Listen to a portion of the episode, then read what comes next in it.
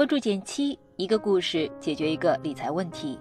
在公众号搜索“减七独裁，简单的减，七星高照的七。关注后回复“电台”十本电子书，请你免费看。昨天在后台收到了一位读者的留言，这位朋友呢，去年在二线城市买了套小两居，趁着年前装修好，过完年就搬了进去。本来嘛。有了自己的安身之所是件开心的事儿，但问题是当初他在买房和装修上都超预算了，因此向身边朋友借了点钱。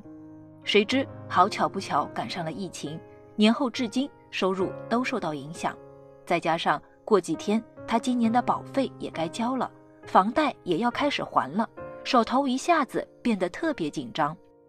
他有点慌，手上的钱眼看就要清空了。很没有安全感，怎么办呢？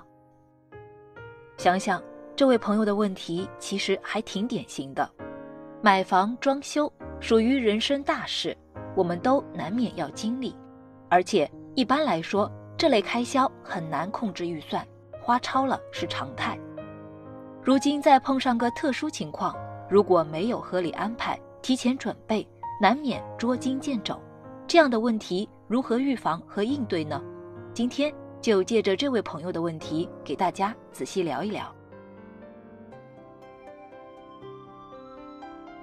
先说我的建议，像买房、装修这类大额支出，超出预算属于正常情况。像我身边一位刚结婚的同事，去年装修费也超支不少，但他的应对就会合理许多。方法很简单，就是在确保保险池配置齐全的前提下，加大现金池额度。原本他习惯在手上留三个月的生活费，也就是三万元左右，其中算上了每个月要还的房贷。但当他的新房装修计划提上日程后，他就把这笔应急准备金的额度提高到了十万元。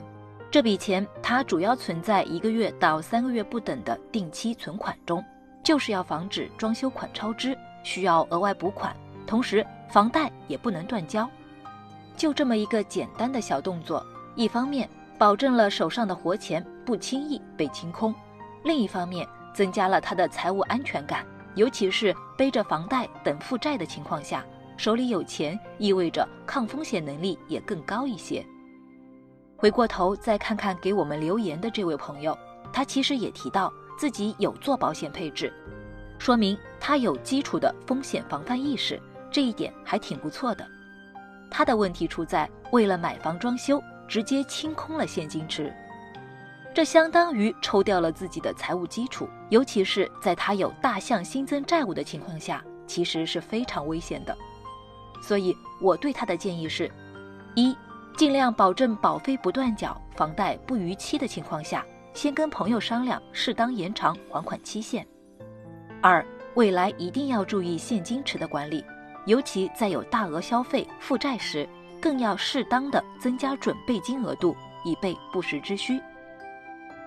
对于那些还没有买房或者有买车、装修等其他大额消费计划的朋友，他的经验也很值得借鉴。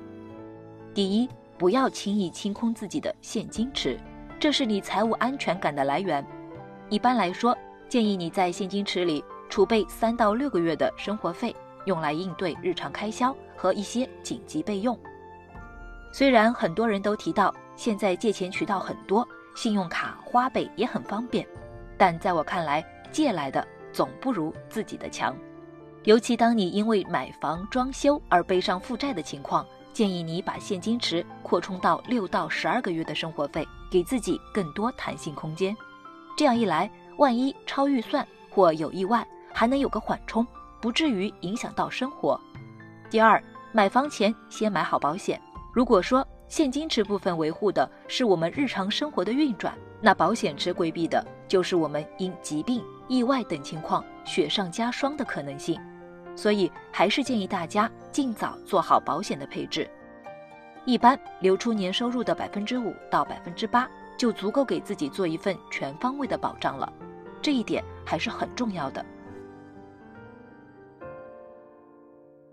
最后再分享一个小伙伴的经验。之前他在攒自己买房首付款的时候，特意在原计划目标上增加了百分之三十，就是为了不让自己因为买房而回归赤贫阶级。现在想来，这也是他给自己留足财务安全垫的方法。好了，今天就到这里了。右上角订阅电台，我知道明天还会遇见你。微信搜索并关注“减七独裁，记得回复“电台”，你真的会变有钱哦。